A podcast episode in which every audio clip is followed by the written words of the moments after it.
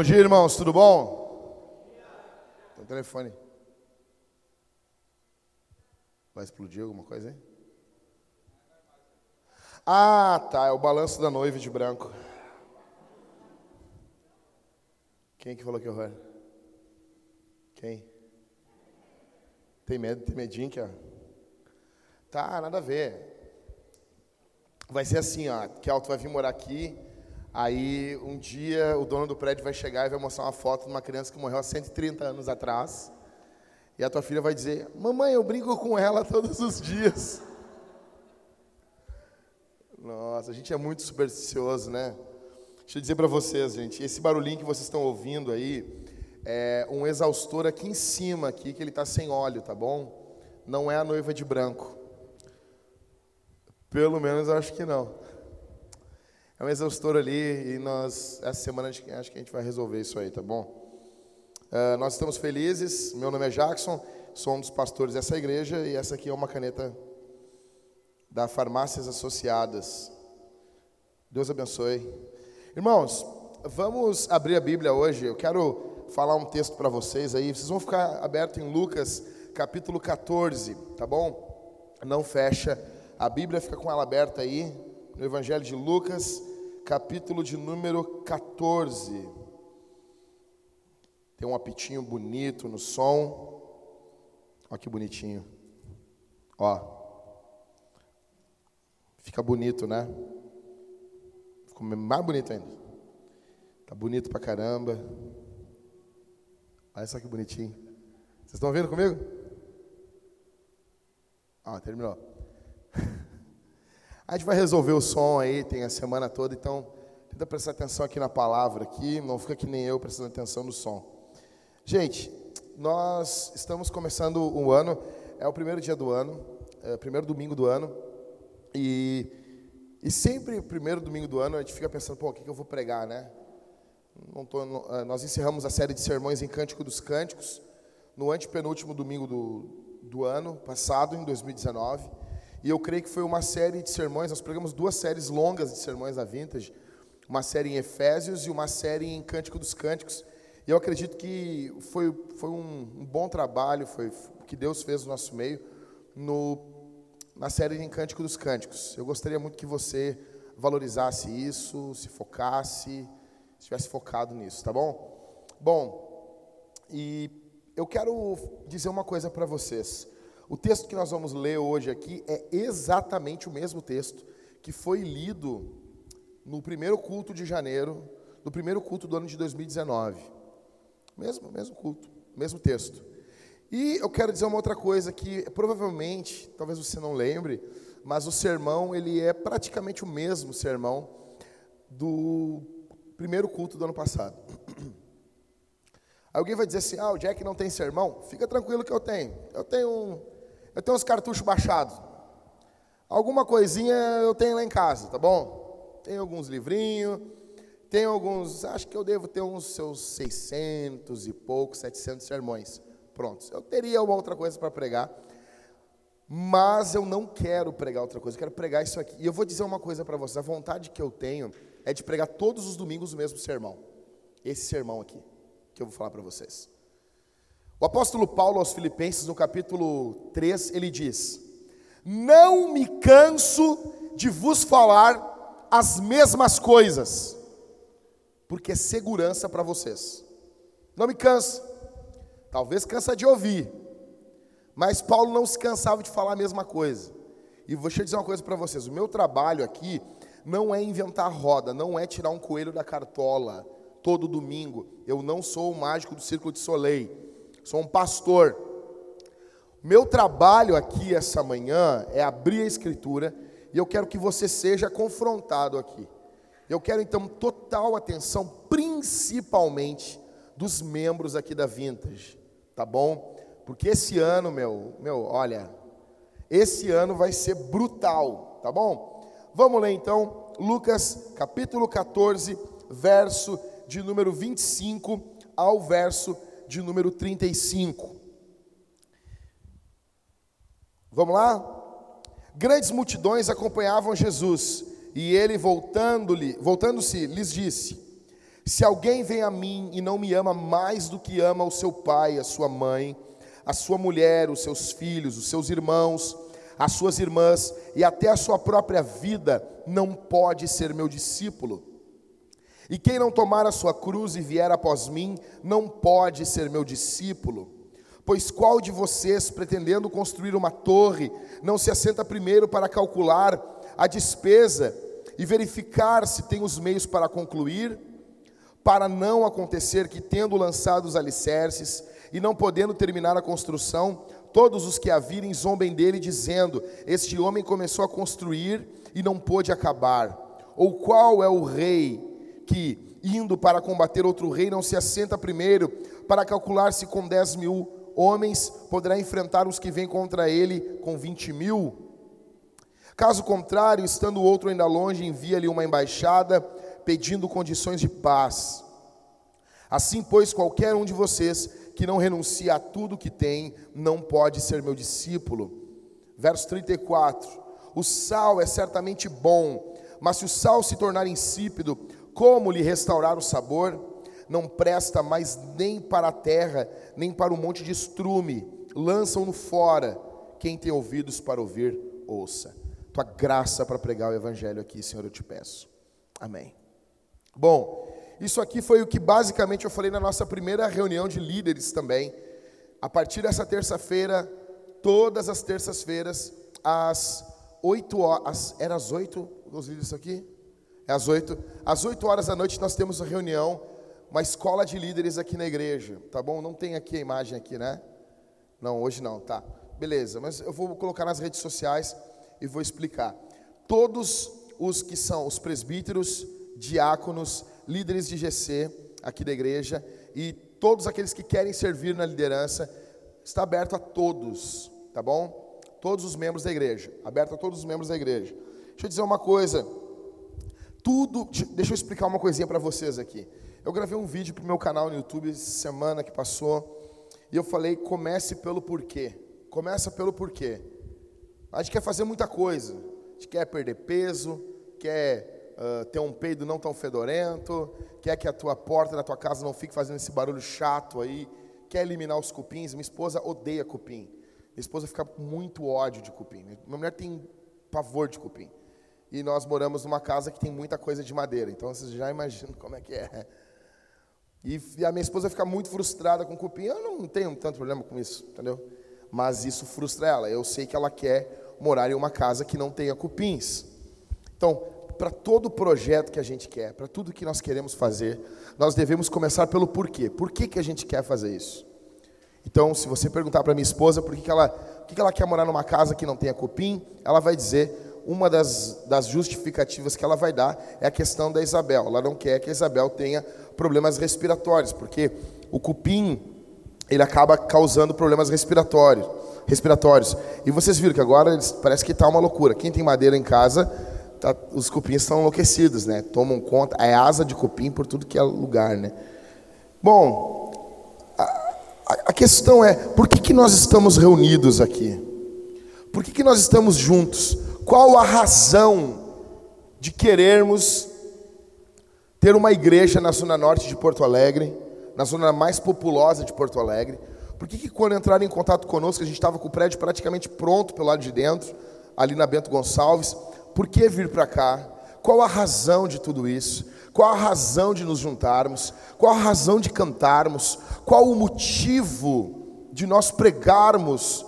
Você sentar a bunda nesse sofá ou na cadeira para me ouvir aqui essa manhã. Qual a razão de tudo isso?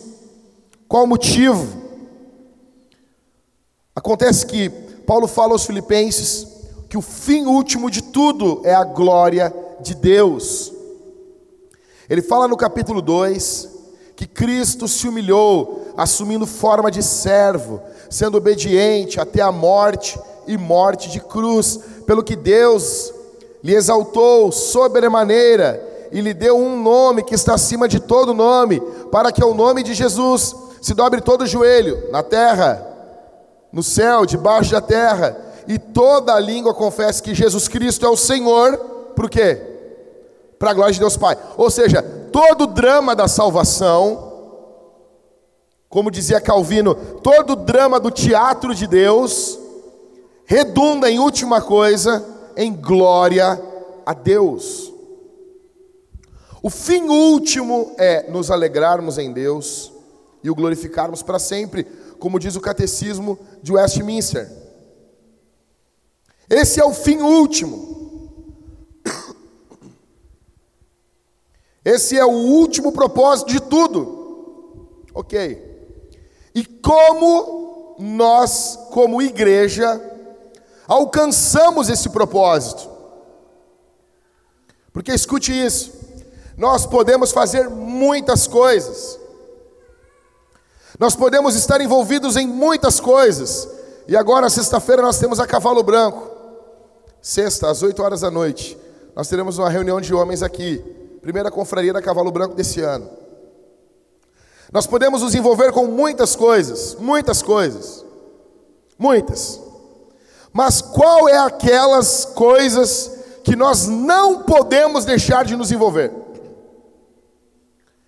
Por isso que nós aqui na Vintage nós temos um documento que chama nossa declaração de fé. E nessa declaração de fé, e nós temos um outro documento também chamado Termo de Aliança dos Membros, está ali qual é a nossa missão. Qual é a nossa missão como igreja aqui da Vintage? As pessoas, ah, exatamente, só inverte a ordem. Nossa missão é fazer discípulos e plantar igrejas. Qual é a nossa missão? Por que, que nós acreditamos que isso é o foco, deveria, na minha opinião, deveria ser o foco de todas as igrejas. Para mim, uma igreja que não tem um foco em fazer discípulos e plantar igrejas é uma igreja que está se desviando do seu propósito principal. Você imagina isso? Quando um homem não lidera a sua casa, o que, que esse homem está fazendo? Olha, Deus botou ele no mundo para liderar. E eu digo liderança servidora, uma liderança em amor. Quando ele não ama, não lidera, não pastoreia, não cuida, o que, que ele está sendo no mundo? Um peso morto. Uma esposa que não se submete ao seu marido é um peso morto. Que ela tem uma função. Qual é a tua função? Far-lhe-ei uma ajudadora. É ajudar. Qual é a função da mulher? Para que, que tu existe, minha irmã? Por que, que tu está na terra? Não é só para só perturbar, só para se alegrar, só para chorar. Tua função é ajudar. Ajudar. Deus disse: vou fazer uma ajudadora.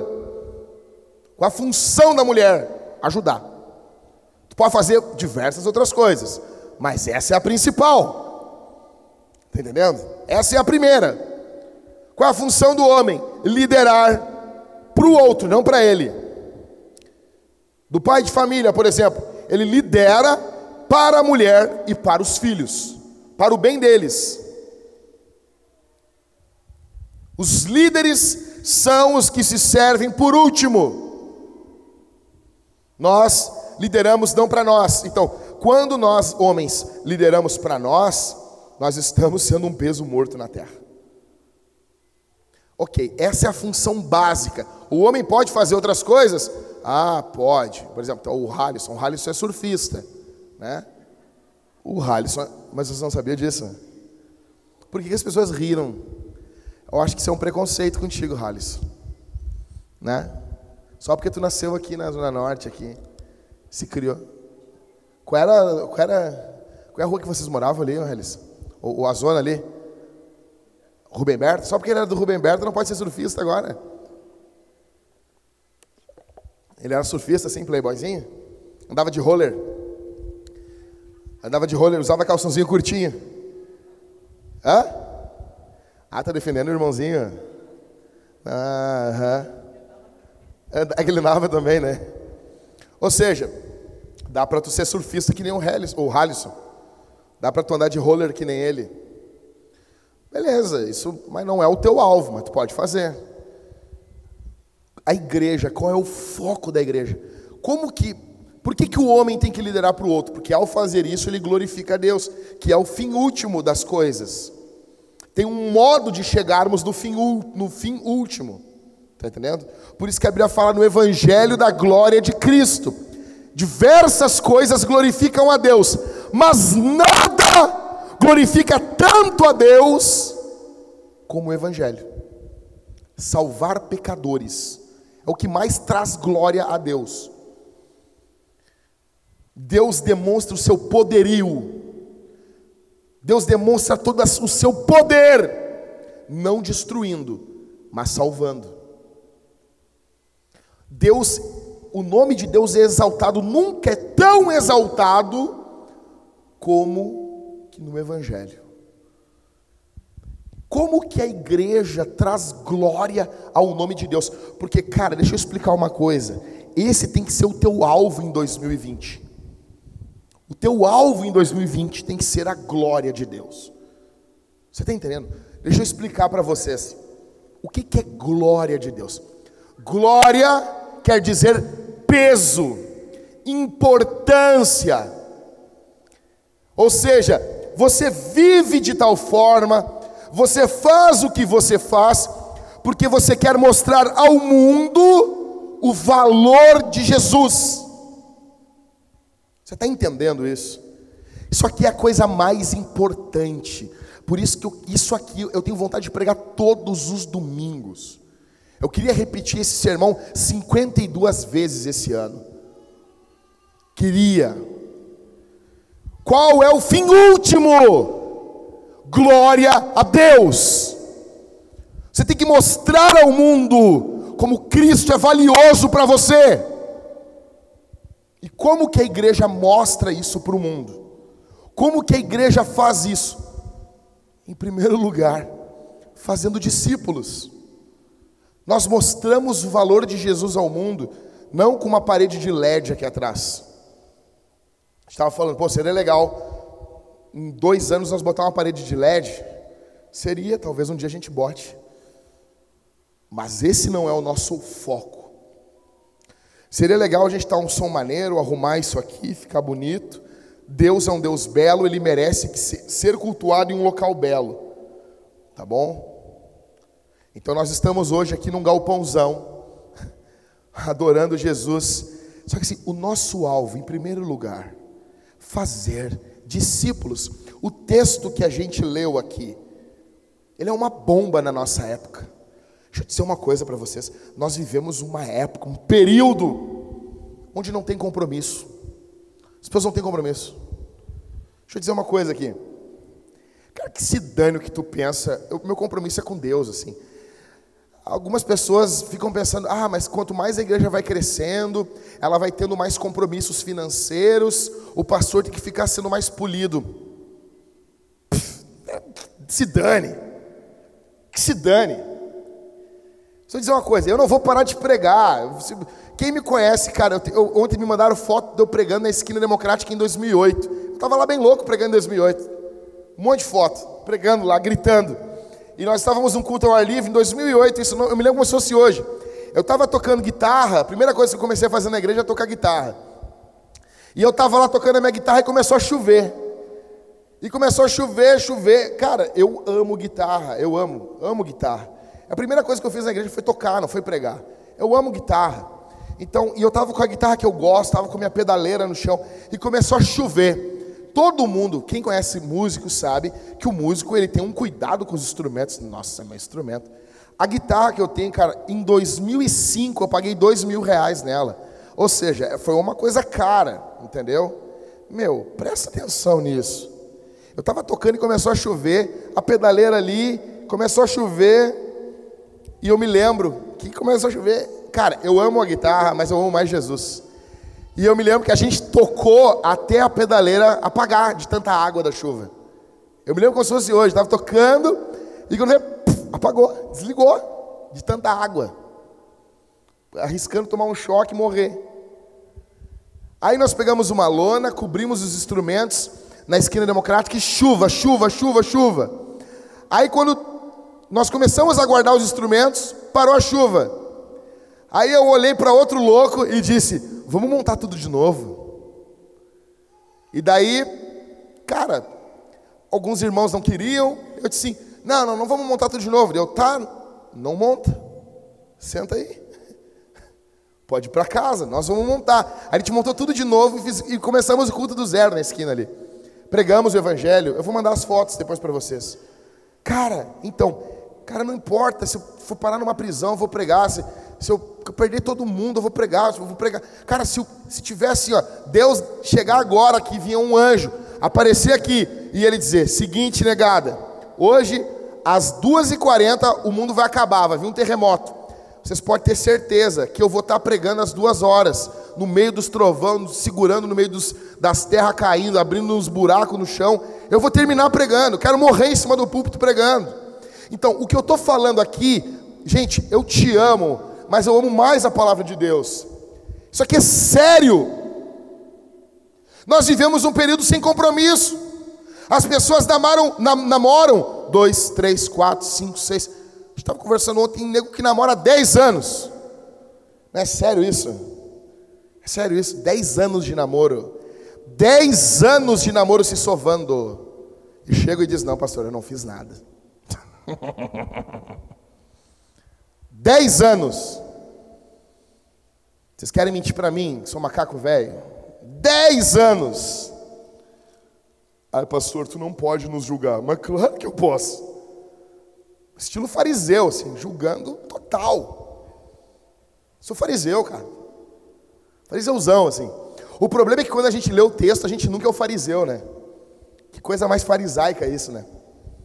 A gente é sempre o que sofre. Nós nunca somos fariseu, né? Eu acho que se um fariseu tivesse hoje, ele ia ler o texto e ele ia dizer: Eu não sou fariseu, né? Que bom, Senhor, que eu não sou igual aos fariseus. Cara, a primeira coisa é fazer discípulos. Nós vivemos um período sem compromisso. Casamento, nem o casa hoje. Separa amanhã. Vivemos um período onde os homens não honram suas mulheres. Nós vivemos um período aonde a aliança dita diante de um homem de Deus, dita diante da igreja, dita diante do Senhor, não vale nada. Nós vivemos um período onde os homens são um bando de bosta, são um bando de cocô, de lixo. Nós vivemos um período onde o trabalho, você, você, você quer montar uma empresa, você não sabe como contratar alguém. Na entrevista de emprego as pessoas são, as pessoas são, são articuladas, elas nunca ficam doentes. Na entrevista de emprego, não. Eu vou vestir a camisa da empresa. Eu vou estar tá aqui mesmo que chova. Entrevista de emprego. Primeiro probleminha dele é testado. E usam as leis pífias e imundas do Brasil. São leis que favorecem a vagabundagem. E usam isso para não trabalhar. Você não consegue contratar ninguém. Não tem compromisso. Patrões às vezes não têm compromisso com seus funcionários. Não tem compromisso. Você podendo dar uma participação nos lucros da tua empresa para o teu funcionário, podendo dar alguma coisa a mais para ele no final do ano, você não faz. Tem gente que quer ser empresário, empresário só para ganhar bem. Você pensa assim, eu quero ter uma empresa, porque eu quero dar emprego para as pessoas. Você não pensa isso. Vivemos um período sem compromisso na política. A gente vota nas pessoas, fulano diz: "Vou fazer isso, isso e isso". Aí tu, vou votar nesse querido aí. Chega na hora, não fez, não fez, não fez. Eu não sei você, deixa eu dizer uma coisa para você aqui. Eu desconfio de todo o político. Todo. Todo. Eu não confio em político. E deixa eu dizer uma coisa você não deveria confiar também. Você deveria ser desconfiado. Você deveria ser ateu do Deus chamado política. Esse Deus eu sou ateu. Não importa, cara. Historicamente, os políticos sempre se achegam a nós. Vocês não notam isso, sério? Vocês, vocês não notam isso, gente? Vocês não leram história, história da igreja. Os políticos che... político ama a gente, eles amam a igreja. E agora, como eles querem púlpito? Vai vir agora, vai vir agora o ano que vem. Eles ficam me enchendo o saco. Não, pastor, não dá para ir na igreja para tu orar por mim aí. Mas eu oro no teu quarto, eu vou na tua sala. Marca um churrasco que eu oro por ti. Mas por que, que tem que ser aqui na igreja para me orar? Ah, vamos orar pelo irmão. Pro irmão. Cara, primeiro que o irmão tem que representar a igreja. Não vem com esse papinho que não tem que representar a igreja. Tem que representar sim. Mas tem que representar também o pessoal que não é da igreja. Ele tem, não tem que ser um político só para os crentes. Tem que ser um bom político para o não cristão também. Então, o cara vinha que quer receber oração, vem, mas vai tomar uma, assim, uma paulada aqui, aqui na frente dos irmãos. E nós vamos impetrar maldições sobre a cabeça dele. Eu vou pedir, levante as mãos para cá. Sério, vai ser bem assim. Você acha que eu não faço, cara? Você não me conhece. A vintage vai crescer apesar de mim. Se um dia essa igreja crescer, as pessoas vão dizer: Bah, cara, tinha tudo para dar errado com esse louco aí. Foi Deus mesmo, né? Deus usa as coisas loucas para confundir as sábias mesmo. Daí vamos botar o querido aqui na frente e vamos começar. Senhor, que ele seja amaldiçoado se ele está mentindo para nós. Destrói a vida dele, mata os filhos, os netos, envia um câncer no dedão do pé dele, frieira purulenta nos ouvidos, não sei, alguma coisa, que ele acorde de madrugada e esteja com, com o travesseiro cheio de gafanhoto, eu não sei. Sim, nós vamos orar desse jeito. Será que eles vão querer? Gente, não tem compromisso na política. Não tem compromisso nos contratos. Vai fazer um contrato com a pessoa. Assina um contrato. Não tem compromisso. Não tem. Não tem compromisso na sociedade. Ou seja, nós vivemos um período que o que a gente leu aqui, isso aqui é loucura. Mas é exatamente o que Jesus disse para o povo de hoje em dia dizer uma coisa: a salvação não custa nada para você e para mim. O discipulado, seguir Jesus, custa tudo. Tudo. Tudo. Tudo. A salvação é algo que Deus faz por você. Discipulado é algo que fazemos junto com Deus. Infelizmente, as pessoas pregam só uma vida de decisão tem que se decidir por Jesus, se decide, se decide, mas nunca uma vida de seguir Jesus, de discipulado. O resultado são pessoas que passam por tempos difíceis e ao passar os tempos difíceis, elas ficam tristes com Deus, porque as coisas deram errado. Um discípulo é alguém que acredita em Jesus, adora Jesus, serve Jesus, segue Jesus, obedece Jesus. É alguém que através da sua vida está estampado. Não, quando eu olho para o Everton, está claro que Jesus é valioso para ele. Quando eu olho para o Rafael, está claro. Quando os, os, colegas de emprego olham para o Rafael, fica nítido. Está muito claro os valores da vida dele. E Jesus está no topo de, desses valores. Quais são as marcas de um discípulo? Porque se, nossa, se no, nossa primeira parte da nossa missão é fazer discípulo, a gente tem que saber quais são as marcas desse cara. Quais são as marcas de um discípulo? Primeira, verso 26, ele ama mais Jesus do que tudo. Lê comigo aí. Verso 25 primeiro. Grandes multidões acompanhavam Jesus. E ele voltando-se lhes disse: se alguém vem a mim e não me ama mais do que ama o seu pai, sua mãe, sua mulher, os seus filhos, os seus irmãos, as suas irmãs e até mesmo sua própria vida, não pode ser meu discípulo. Está entendendo como Jesus é radical? Ah, esse pastor, esse pastor é radical. Cara, eu posso ser trilite aqui. Não, fica tranquilo. Tu pode amar pouquinho Jesus. Só que tu vai para o inferno daí, cara. Aí tu imagina tu acordar assim, tu indo para o inferno. O que, eu estou fazendo aqui no inferno? Não, que teve um ataque cardíaco. Mas eu não me lembro. É, acontece com 80% das pessoas não lembro. Eu fico imaginando que as pessoas devem entrar na eternidade assim, né? Quando vê o, cara ali entrando num cruzamento, quando vê, pum, céu. O que, que eu estou fazendo aqui? É que tu não olhou para os dois lados na hora de passar. Sério? Bem-vindo. Ou Abraão ali, ó. Seria demais isso, né? Cara, a primeira marca, ele ama mais Jesus do que tudo. Que tudo. Tudo. O termo aqui no original é aborrecer. Quem se lembra desse termo na Bíblia? Se lembra? Se lembra? Aquele que não aborrece, né? Seu pai, sua mãe. Aborrecer, eh, ele podia ser bem traduzido como odiar. Jesus está dizendo aquele, ó, vou, vou ler para vocês. Se alguém vem a mim e não me ama mais do que seu pai, ou seja, não odeia o seu pai, a sua mãe, sua mulher, seus filhos, seu irmão e suas irmãs, e até a sua própria vida, não pode ser meu discípulo.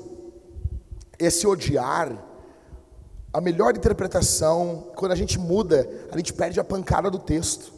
A melhor interpretação é assim: quando as pessoas olham para o meu amor por Jesus e comparam ele pelo meu amor pela minha esposa e pela minha filha, o amor pela minha filha comparado ao amor que eu tenho por Jesus é igual a ódio, de tão distante que é.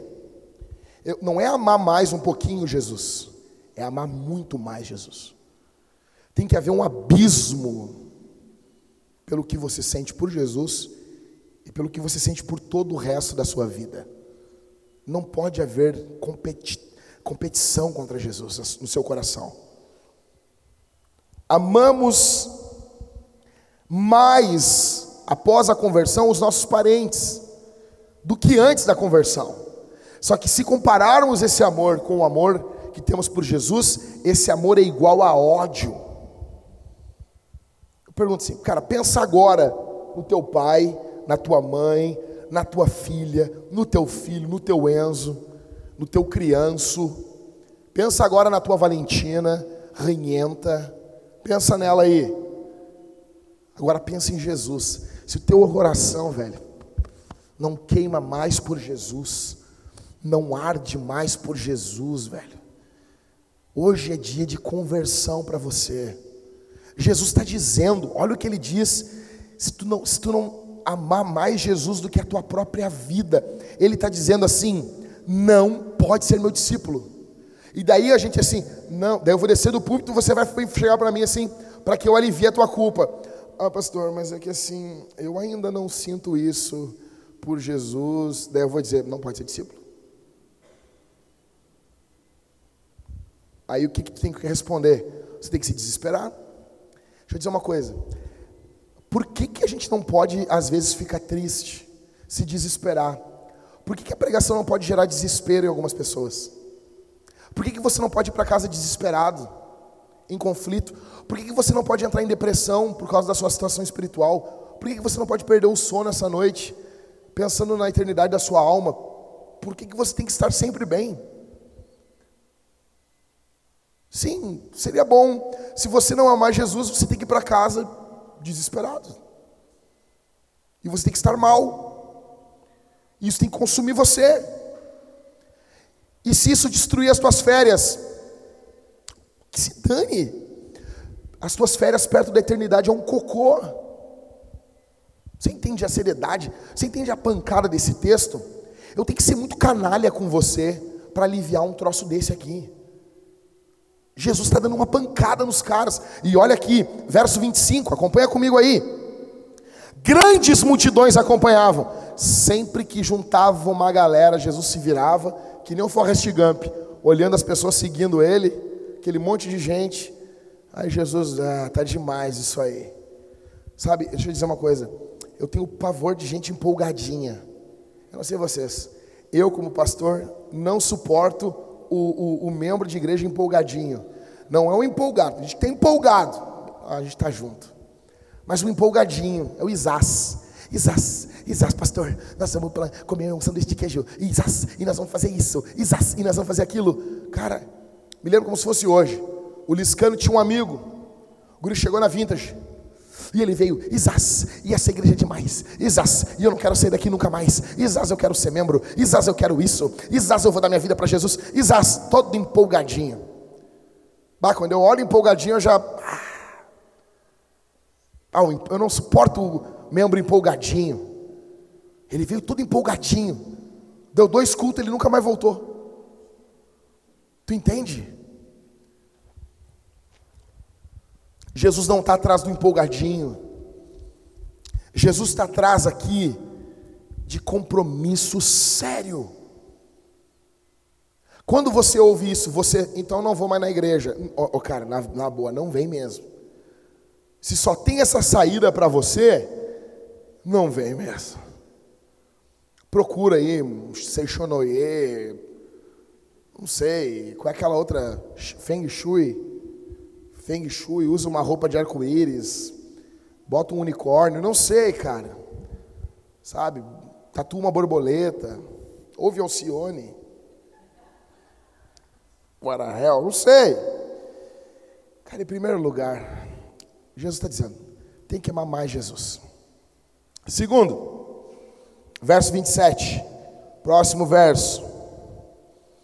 E quem não tomar a sua cruz e vier após mim, não pode ser meu discípulo. Qual é a segunda marca de um discípulo? Ele toma a o quê?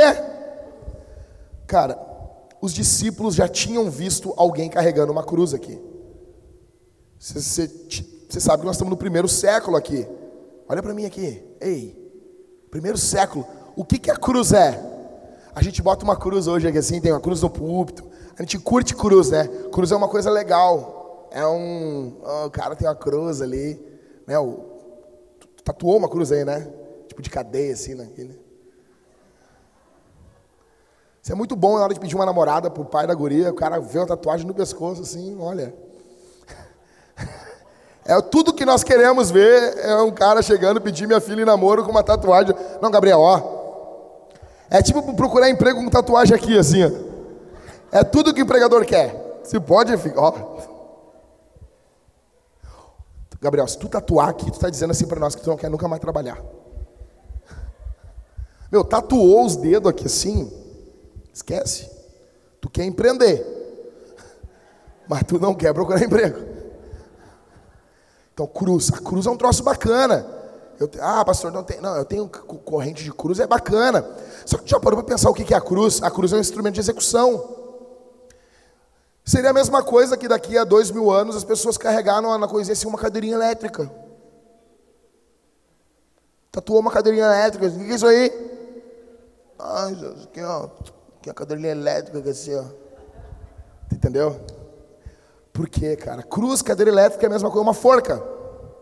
Fazia forca com os tracinhos, uma palavra, assim. Imagina? Ou uma, uma, uma correntinha de forca.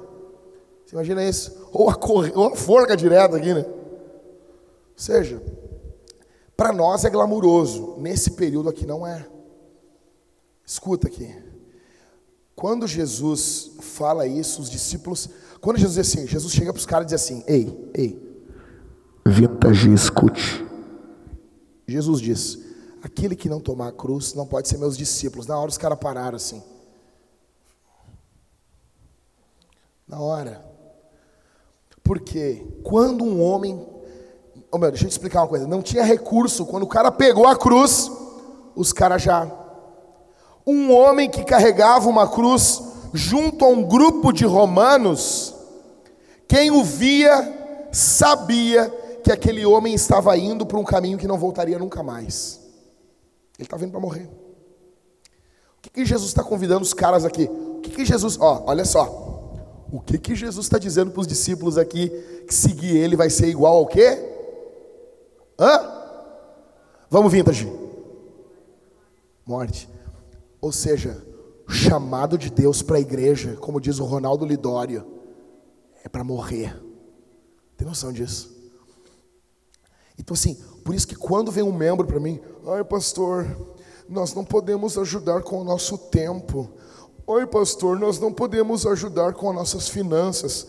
Cara, o que eu quero te dizer assim, o que, que Jesus quer? Ah, Jesus quer que eu dê 10% na igreja. Bah, meu, é muito mais do que isso.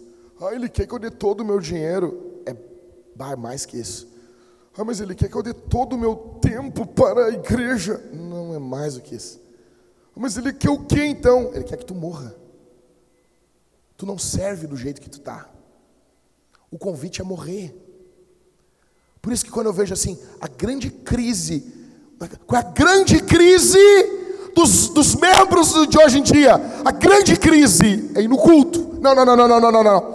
Eu me nego. Eu me nego a ser pastor de uma igreja que a grande crise é ir no culto. Eu me nego. Eu me nego. E vocês vão ver isso aí. Eu farei a vida desses, dessa gente o um inferno. Eu vou ser um diabo, cara. A palavra Satanás na Bíblia quer dizer adversário.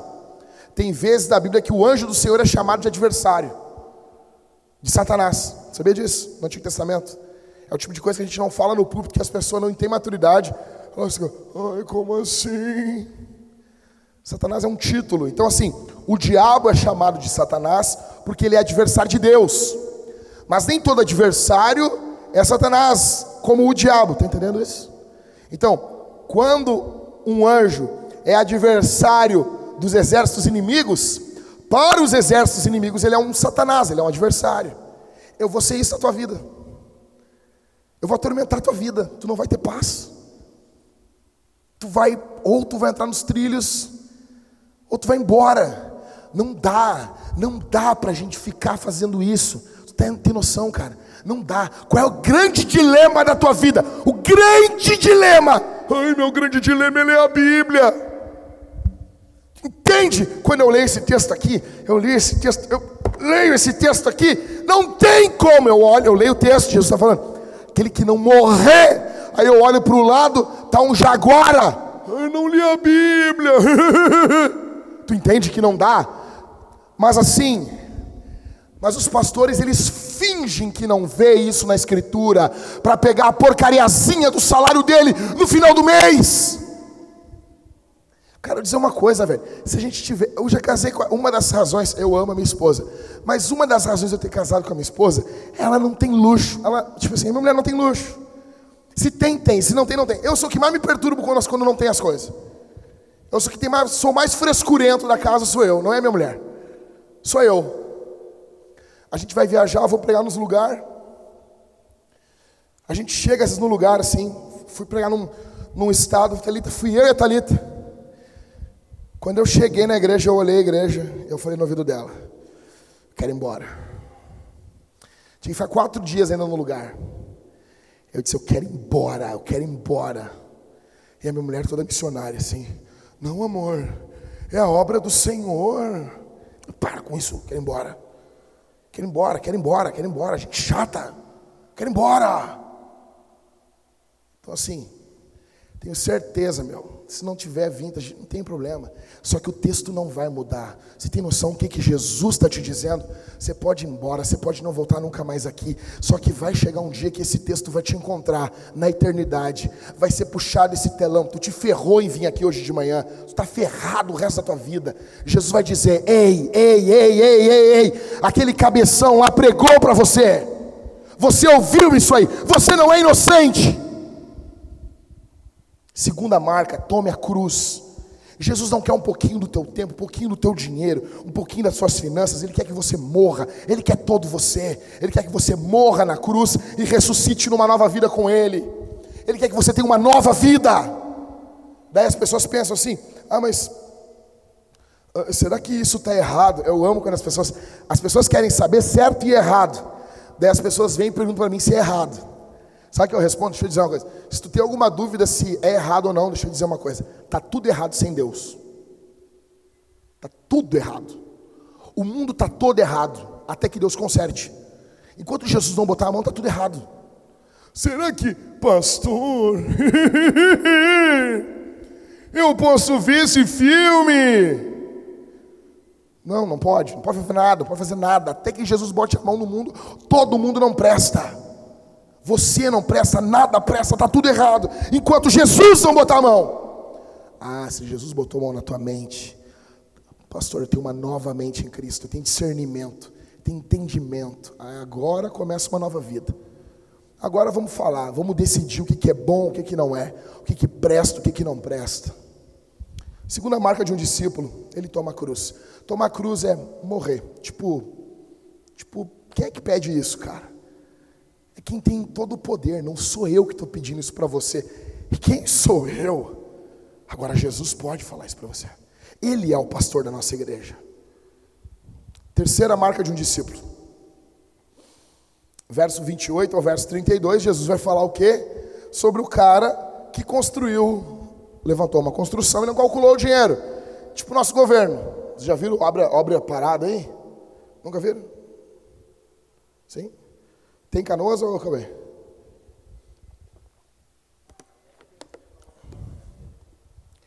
A gente vê muito isso, período da Copa agora. As obras da Copa aí. Diz que vão terminar as obras da Copa de 2014 agora. É verdade, tem, não está pronto ainda. Perto do aeroporto ainda, eles não, não terminaram ainda. Muito difícil. Teu dinheiro está indo lá. E daí, não chega na época de final de, na época de, de, de eleição, eles querem nosso, nosso voto. Quando meus pais se separaram, nós moramos, nós morávamos numa condiçãozinha financeira melhor. Daí eu fui morar numa vila, na Vila Campo da Tuca, em Porto Alegre. Terrível. E eu me lembro que uma vez um vereador chegou pedindo voto e uma vizinha, um local muito tranquilo, né, meu? Ela baixou as calças, passou a bunda pro, pro vereador. Mas gritando, xingando, o cara foi expurgado da vila. Com toda a debilidade, com todas as coisas assim. Cara, eu vi alguém com coragem. Com coragem. Então, velho, tem que calcular antes de fazer uma construção. Antes de sair para uma guerra, tu não tem que calcular também? Os caras não cercaram a embaixada dos Estados Unidos no dia 31 de dezembro agora? Vai lá, o que, que o Trump fez? Cara, o Trump é um cara que tu tem que tentar ser amigo dele.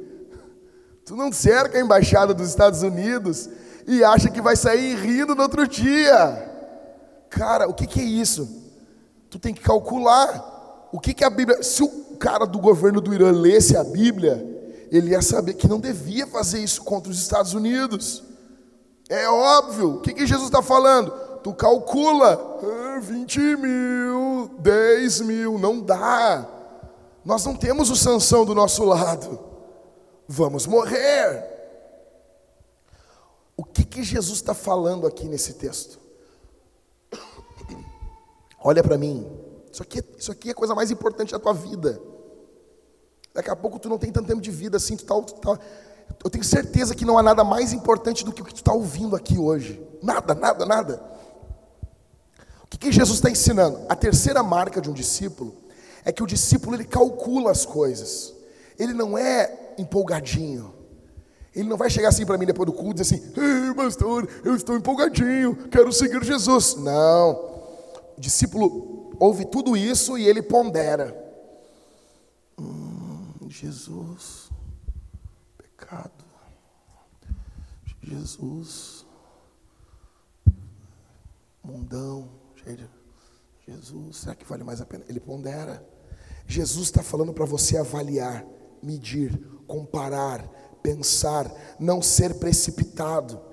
Aí alguém vai dizer: Ah, Jesus está desencorajando os caras. Ah, não, não, não. Jesus está tornando as coisas mais difíceis. Não. Jesus não quer apenas que você seja imprudente. Jesus não quer apenas que você siga ele de forma imprudente. Quarta marca de um discípulo, verso 33. Lê comigo aí. Assim, pois, qualquer um de vocês que não renuncia a tudo o que tem, não pode ser meu discípulo. Tem uma palavra grega que ela quer dizer, que foi traduzida para tudo aqui. Ela, ela, no grego, ela quer dizer tudo. É a mesma coisa. É tudo. Sabia disso? Porque sempre tem um pastor que diz: não, no grego não é bem assim. Já notaram que o grego é sempre diferente, os tradutores da Bíblia estão sempre errados, né? É tudo. Renunciar tudo não é só renunciar ao que é pecado, renunciar a coisas boas também. Seguir Jesus, às vezes tu tem uma coisa boa e tu tem outra melhor. Por isso que Paulo fala aos Filipenses que a gente passa a saber escolher as coisas mais elevadas. Tem coisa que é boa, mas não é bom para o momento. Aquele que não renuncia a tudo, não pode ser meu discípulo. Cara, olha aqui, Jesus repete essa frase pela terceira vez: não pode ser meu discípulo. Quando alguém fala uma coisa três vezes, essa pessoa quer que a gente preste atenção, né? Cara, e não é a avó do Badanha falando três vezes. A minha avó, ela gritava que nem assim, cara. Acho que é por isso que eu prego desse jeito. Minha avó era demais. E eu, eu chamava ela de. Eu era criança, eu chamava ela de vá. Ô vá! Quero mais bolacha. Daí vinha minha avó e me trazia bolacha. Ô vá! Quero mais bolacha. Cara, na quinta vez ela trouxe o pacote inteiro e disse: Tu vai comer tudo. Na hora eu fiquei tri feliz. Que legal. Depois eu, vá! Ou seja, não seja imprudente. Não é só renunciar o que é pecado. Pensa, analisa. Tu vai comer todo um pacote de bolacha? Não vou conseguir. Pensa, renuncia. Jesus não é um vendedor de carro querendo te passar um carro todo bichado. Tu senta no carro, ele vira o carro dos Flintstones, tá entendendo? Cheio de buraco na parte de baixo. Chega a caminhar. Não. Ele quer que todos nós calculemos e depois entremos no discipulado de forma alegre. Quinta marca um, e última marca de um discípulo, qual que é? Verso 34 e verso 35. Aí Jesus, é que na nossa Bíblia aqui tem um títulozinho, parece que deu um, um hiato, né? Jesus foi para casa, fritou uns peixinhos e voltou e continuou. Não, cara, ele está falando a mesma coisa. Ele está seguindo no mesmo, no mesmo assunto. Ele diz: o sal é certamente bom. Ó, vocês estão notando uma coisa? Jesus gosta de coisa com sal. Tá bom? Aí os caras vêm fazer comida sem sal. Tu não está no time de Jesus. Jesus gosta das coisas com sal. Jesus quer sódio. Bota um sódiozinho aí. Sódio é bom. Tá? O sal é bom. Eu amo Jesus isso. Ah, porque temos que ser veganos. Da onde isso, cara? A Bíblia diz que vai ter pratos gordurosos no céu. Tu já viu um alface trazer gordura? É óbvio. Ah, não vai ter mais morte. Nossa, dos bichinhos vai ter. Nós vamos continuar fazendo uma costela, uma, um costelão, cara. Imagina, na eternidade não precisa ser só um costelão 12 horas. Costelão 300 anos. Imagina. Uou! Costelão um século. Imagina, costelão, um, costelão do milênio. Isso é demais. O sal é bom. Se o sal se tornar insípido, como lhe restaurar o sabor? Se o sal perder a sua propriedade de salgar, como que a gente vai restaurar isso? O que, que Jesus diz? Não presta nem para a terra nem para o monte de estrume, do grego cocô. Lançam-no fora. Quem tem ouvidos para ouvir, ouça. Jesus está dizendo: se você não for um discípulo, você não serve nem para cocô no reino de Deus. A tua condição é essa. Você só tem como sair daqui de duas formas hoje: ou como um seguidor de Jesus, ou como um cocô, ou como estrume. Procura uma igreja que você vai ouvir isso aqui de forma tão honesta. Procura beleza, tem muita gente que vai falar isso com uma verborragia mais bonita, com, beleza, mas eu estou dizendo de forma honesta para você: ou você segue Jesus, ou você é um cocô, ou você é um estrume. Ah, como é que eu posso pensar nesse estrume? Lembra do filme Jurassic Park? Quando a doutora Amy tem que tentar pegar, achar a doença ali do Triceratops? É isso aí, você é aquilo ali. Ou você segue Jesus, ou você é isso. Só que você tem que admitir, ah, pastor, eu sou um cocô, quero ser um discípulo. Beleza, vamos orar, vamos seguir Jesus. Se o discipulado não for levado a sério, o que, que Jesus está dizendo? Para que, que serve isso? Jesus está dizendo que eles são inúteis. É inútil. Como dizia o traje, inútil. Ou seja, aí eu te pergunto, sério, olha para mim aqui. A gente não está vendo um monte de gente inútil nas igrejas. Sério. Se você está visitando a gente é de uma outra igreja, para e pensa agora com teu, com teu coraçãozinho julgador. Pensa nesse irmãozinho aí. Vai. Vai, pensa nele. Tu sabe. Não tem gente, pode ser até tu também.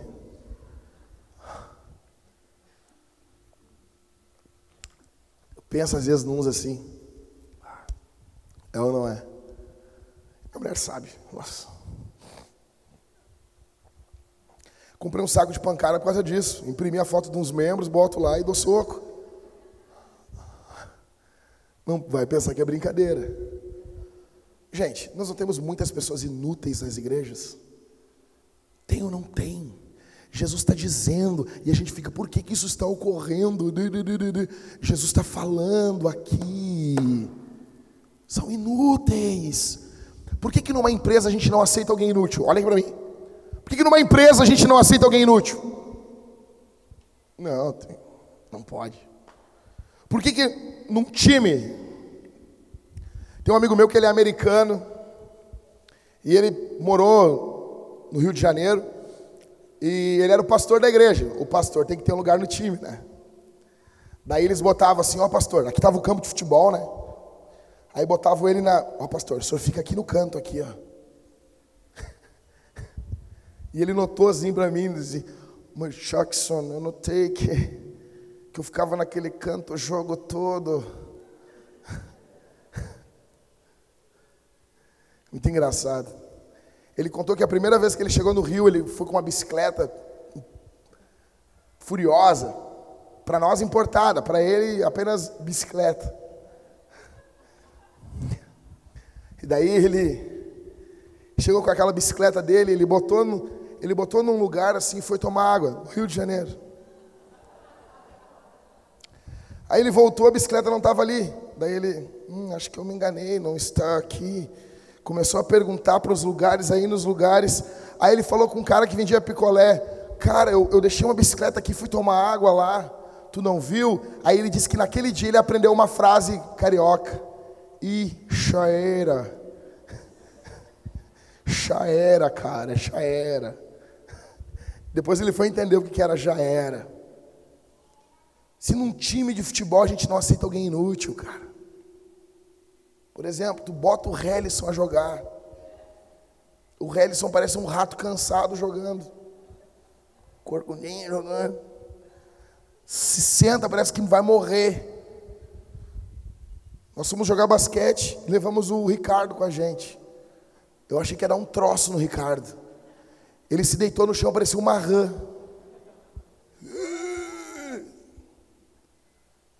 Calma aí, meu. Por que, que no reino de Deus a gente aceita alguém inútil? E eu não estou falando inútil de, por exemplo, ah, uma pessoa que é cadeirante. Não, não, não, não. Tem pessoas muito úteis que não têm condições de fazer nada com as mãos. São servos de Deus que oram. A igreja é carente de pessoas de oração. Agora nós temos gente na igreja que são pesos, mortos. Jesus está falando aqui para gente. Jesus diz que essas pessoas nem para cocô servem, porque o estrume tem uma função, nem para isso essas pessoas servem.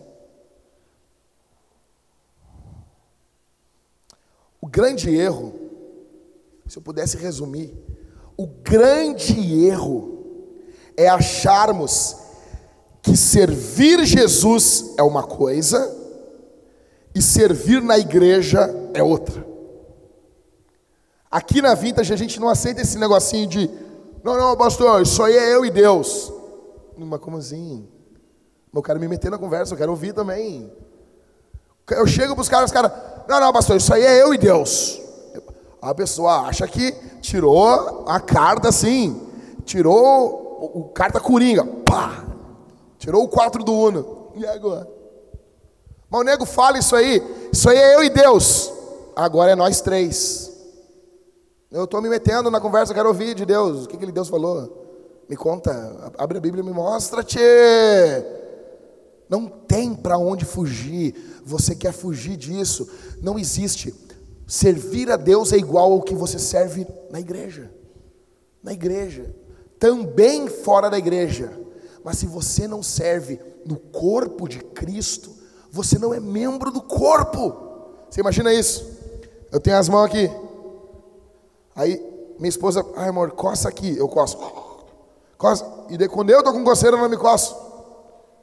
Você imagina isso? O, os meus membros não servem para mim, só servem para os outros.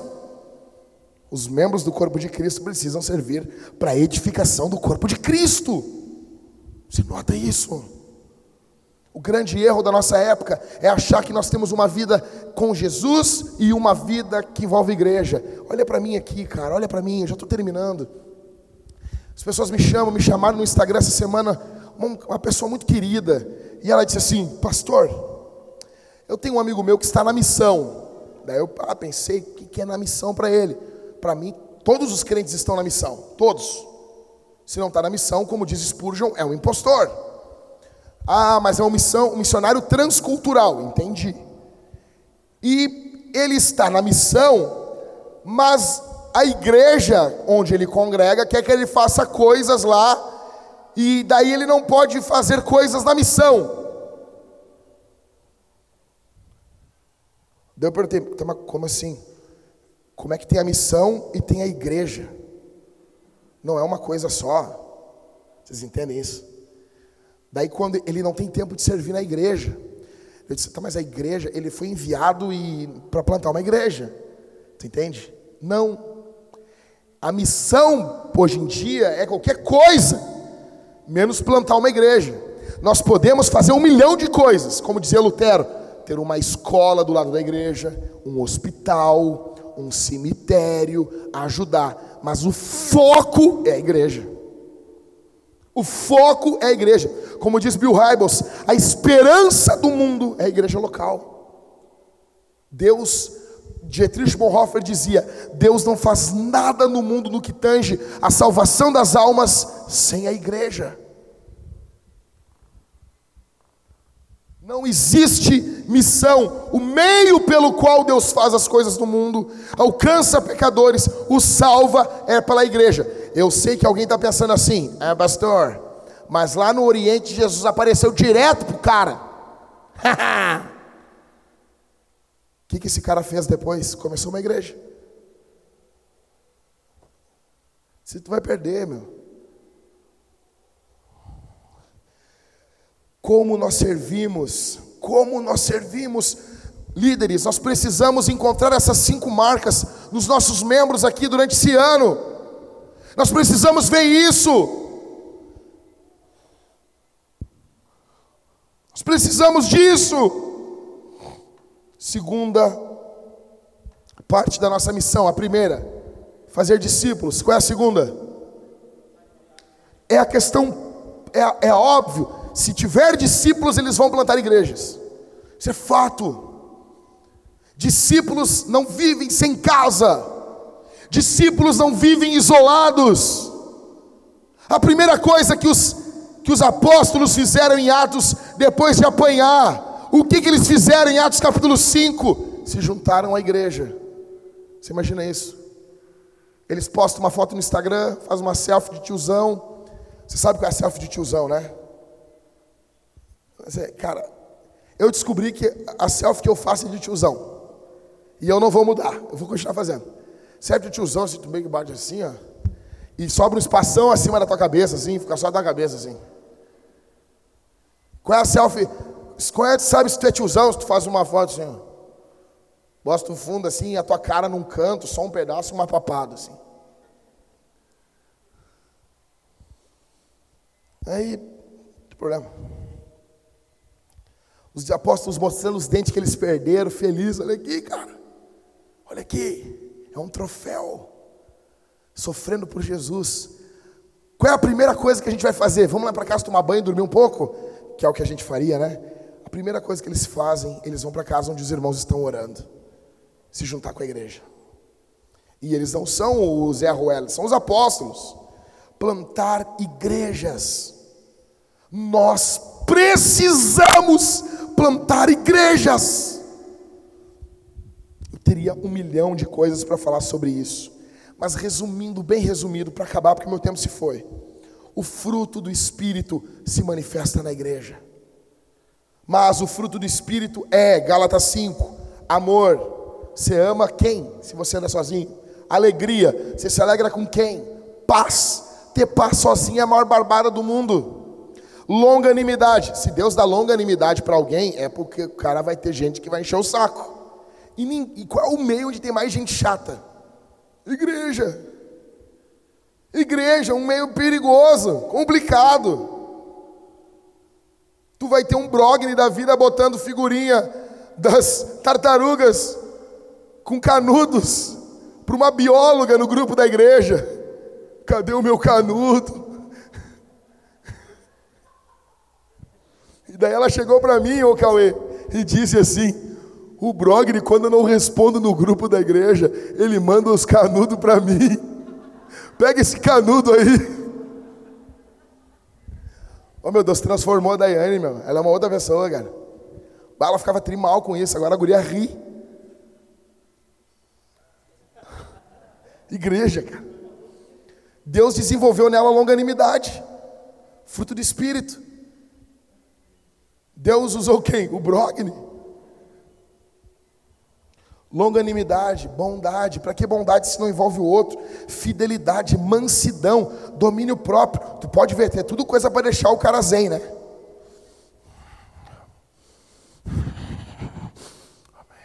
Ou seja, porque é convivência. Aí Paulo diz: contra essas coisas não há lei. Os fru, os, ou o fruto do Espírito só faz sentido na igreja local. Ou seja, Efésios 4 agora, líderes, por que, que nós temos líderes? Não é por causa da igreja. Capítulo 4 de Efésios, versos 11. Dobra a tua atenção, eu estou terminando. Ele mesmo, Jesus, concedeu uns para apóstolos. Existem apóstolos vivos hoje? Existem. Ah, mas o Nicodemos. É mentira, tá bom? Existem apóstolos vivos. São pessoas que abrem frentes, plantam igrejas, têm uma autoridade maior. Eles não usam títulos de apóstolo. E isso não existe. Isso não existe. Apóstolos com A maiúsculo, igual os do Novo Testamento, não existem mais. Apóstolos com A minúsculo, a palavra apóstolo quer dizer enviado. Quando você envia alguém, essa pessoa é um apóstolo, tá bom? Existe. Ele mesmo concedeu uns para apóstolos, profetas. Existem profetas hoje? Existe. Na presbiteriana não, mas na Bíblia existe. Tá bom? Tô brincando. Não tô brincando não outros para evangelistas. Existe dom de... Existe sim, tá bom? Aí o final, outros para pastores e mestres. Os caras ficam só com esse finalzinho, né? Só... É, o meu, sensacionista é fogo, cara. Os caras picoteiam a Bíblia. Eles têm, eles, eles têm uma revelação que aquilo não está mais ali, não está não tá valendo mais. Vocês entenderam? Né? Qual é o alvo dessa liderança? Verso 12: com vistas ao aperfeiçoamento dos santos. Deus deu líderes para a igreja para aperfeiçoar os santos. Para quê? Paulo vai fazendo uma progressão. Para o desempenho do seu serviço, para a edificação do corpo de Cristo. Então, Deus quer edificar o corpo de Cristo. Deus dá líderes para a igreja. Esses líderes equipam os membros. Os membros trabalham no ministério. Ministério não é uma coisa que o pastor faz, é uma coisa que os membros da igreja, da igreja fazem eles trabalham no ministério e o corpo de Cristo vai sendo edificado para o desempenho do seu serviço, para a edificação do corpo de Cristo. Até quando isso? Verso 13: Até que todos cheguemos à unidade da fé. O que, que é isso? Do pleno conhecimento do Filho de Deus, ao estado de pessoa madura, à medida da estatura, à plenitude de Cristo. Ou seja, se eu puder resumir esse texto, Deus deu líderes, para que os membros fiquem mais parecidos com Jesus. Só que isso aqui é o jeito de Paulo falar, tá bom? Se fosse eu, eu ia dizer, Deus deu líderes para deixar a gente parecido com Jesus. A gente vai trabalhando na obra de Deus, a igreja vai sendo edificada, e conforme a igreja é edificada, vai crescendo em número e qualidade e quantidade, nós vamos ficando mais parecidos com Jesus. Uma igreja maior exige mais de nós, exige serviço, abnegação, paciência, trabalho, e isso tudo vai deixando a gente mais parecido com Jesus. Tá bom? Por isso que quando as pessoas querem uma igrejinha pequenininha, elas querem porque elas não querem ter trabalho. Elas não querem ficar parecidas com Jesus. Ah, tempo bom, era lá em 1915, onde nós tínhamos só Pedro, Tiago e João na igreja. É, aquela época era boa. Seu vagabundo. Deus deu obreiros para aperfeiçoar os membros. Isso só faz sentido na igreja local. Dons espirituais. Os dons. Sabia que, sabia que tem dons na Bíblia? Capítulo 12 ao 14 de 1 aos Coríntios. Está valendo. Quando Deus deu dons, não veio um prazo de validade. Válido até 31 de outubro do ano 100. 31 de dezembro do ano 100. Não. Aí quando virou, tanto que uma vez eu falei com um cara, eu perguntei assim, cara, por que que... Não, porque se tu tivesse o dom de cura, tu ia nos hospital e ia curar todo mundo. Aí eu disse, não, cara, mas nem Paulo curou todo mundo, cara. A Bíblia diz, Paulo dizendo, deixei Trófimo doente em Mileto. Paulo deixava os caras doentes. Para Timóteo, ele deu uma receita de vó. Ô Timóteo, toma um pouquinho de vinho aí para tuas dores de estômago. Se os caras acham que dom é. Oh, e Paulo levantou as suas mãos, saiu um raio da sua mão, atravessou toda a Ásia e curou Timóteo. Não, e Paulo tinha dom de cura. Daí o cara me disse: não, é que às vezes ele curava e às vezes ele não curava, porque Paulo estava ali no final do primeiro século e já estava começando a enfraquecer o dom, ficar raro, rarefeito. Primeiro que Paulo morreu em 64 depois de Cristo. Não foi no final. E os caras acham que foi ficando fininho o dom. Foi tipo, foi tipo per perdendo, perdendo o contato, tá ligado? Ah, perdi o 4G. Não, é ridículo isso. Dons, existem dons. Para que, que existem dons? Se não é para edificação do corpo. Paulo usa essa analogia do corpo o tempo todo. E corpo para Paulo não é todo o corpo de Cristo. A igreja local é um corpo. Isso é revolucionário, hein? Então Deus deu dons, dom de profecia, revelação, ensino, serviço, doação. Para quê? Para edificar a igreja local. Dons só fazem sentido na assembleia, na reunião, na reunião dos santos. Discipulado, batismo, os sacramentos. Batismo faz sentido para uma vida solitária. Ai, eu me batizei. Tu vai morrer. A não ser se for o batismo aquela com as aguinhas, né? O pessoal vai lá, não, só dá uma olhadinha aqui. Os caras vêm assim, não, eles brincam comigo, os presbiterianos, são gente fina pra caramba, né? Não, se tu deixar o teu filho perto de mim, eu vou batizar o teu filho. Eu disse, não, com essa aguinha aí. Com essa aguinha aí. Essa aguinha eu tomo para pregar, rapaz.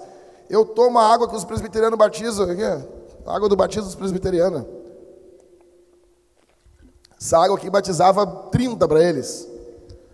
Ou seja, tu vai te batizar sozinho? Não. Batismo precisa de outra pessoa, vida comunitária. Ceia, tu toma ceia sozinho? Eu vou tomar a ceia. Não. Tudo na igreja, dons, fruto do espírito, sacramentos, ceia e batismo, palavra, tudo envolve o outro. Por isso que a nossa missão é fazer discípulos e plantar igrejas, porque essa é a melhor forma de glorificarmos a Deus. E por que plantar igrejas? Plantamos igrejas porque essa é a melhor forma de cumprirmos a grande comissão. Nós devemos ir por todo mundo, pregar o evangelho a todos, batizando-os em nome do Pai, do Filho e do Espírito Santo, ensinando-os a guardar todas as coisas. Isso ocorre aonde? Gente, olha para mim aqui. Onde ocorre isso? Onde? Na igreja. Aonde? Sim, batizando-os em nome do Pai, do Filho e do Espírito Santo. Onde acontecem essas coisas? O que Jesus está ensinando em Mateus 28, se eu puder resumir Mateus 28, eu amo resumos, é Jesus fosse resumir, ele dizer: plante igrejas. Tem noção disso? Plante igrejas. Então o nosso trabalho é fazer discípulos e plantar igrejas. Que tipo de igreja? Uma igreja missional uma igreja que tem consideração com quem não crê. A pessoa entra na igreja, ela não entende as coisas. Ela entra na igreja, o cara está falando lá, porque o recôndito do amado. Vire para o irmão que está do seu lado e diga: Amado. Eu não sei você, fui criado na igreja. A primeira vez que eu entrei na igreja, eu, se virou um cara barbudão para mim, me chamou de amado. Eu disse: Tá é louco, rapaz? Tá é louco? Tenho pavor desse termo, amado. Que isso, rapaz? Te enxerga. Cheguei pela primeira vez aqui, meu pai é taxista aqui nessa cidade, tu quer me chamar de amado, rapaz? Tu é louco? Consideração com quem não crê. Os não cristãos precisam ver que nós estamos preocupados com eles. Qual é a nossa missão, Vintage? Qual é a nossa missão, Vintage? Qual é a nossa missão, Vintage? Fazer discípulos, pessoas que seguem Jesus e plantar igrejas. O que eu quero morrer fazendo nesse mundo? Fazer discípulos de Jesus e plantar igreja, abrir frentes. O que é uma igreja? Uma igreja é uma frente adiantada do reino de Deus, é um posto avançado, é um posto numa guerra, porque provavelmente teremos uma guerra aí. Você tem que entender. Existem aquela, aquela frase por trás das linhas inimigas. Os caras jogam os paraquedistas e no Tratado de Genebra tu não pode atirar num paraquedista. Sabia disso, né? Sabia disso, Alisson? Na guerra os caras ficam tudo parados esperando tu, tu pousar. Que... É, pelo tratado, tem, tem leis numa guerra, tu não pode atirar num paraquedista. Vocês acham que, que os caras caem atrás das linhas inimigas, é um posto avançado. Eles abrem uma trincheira, gente, olha para mim aqui. Eles abrem uma trincheira dentro do território inimigo. Os missiólogos dizem que essa é a melhor definição para a igreja.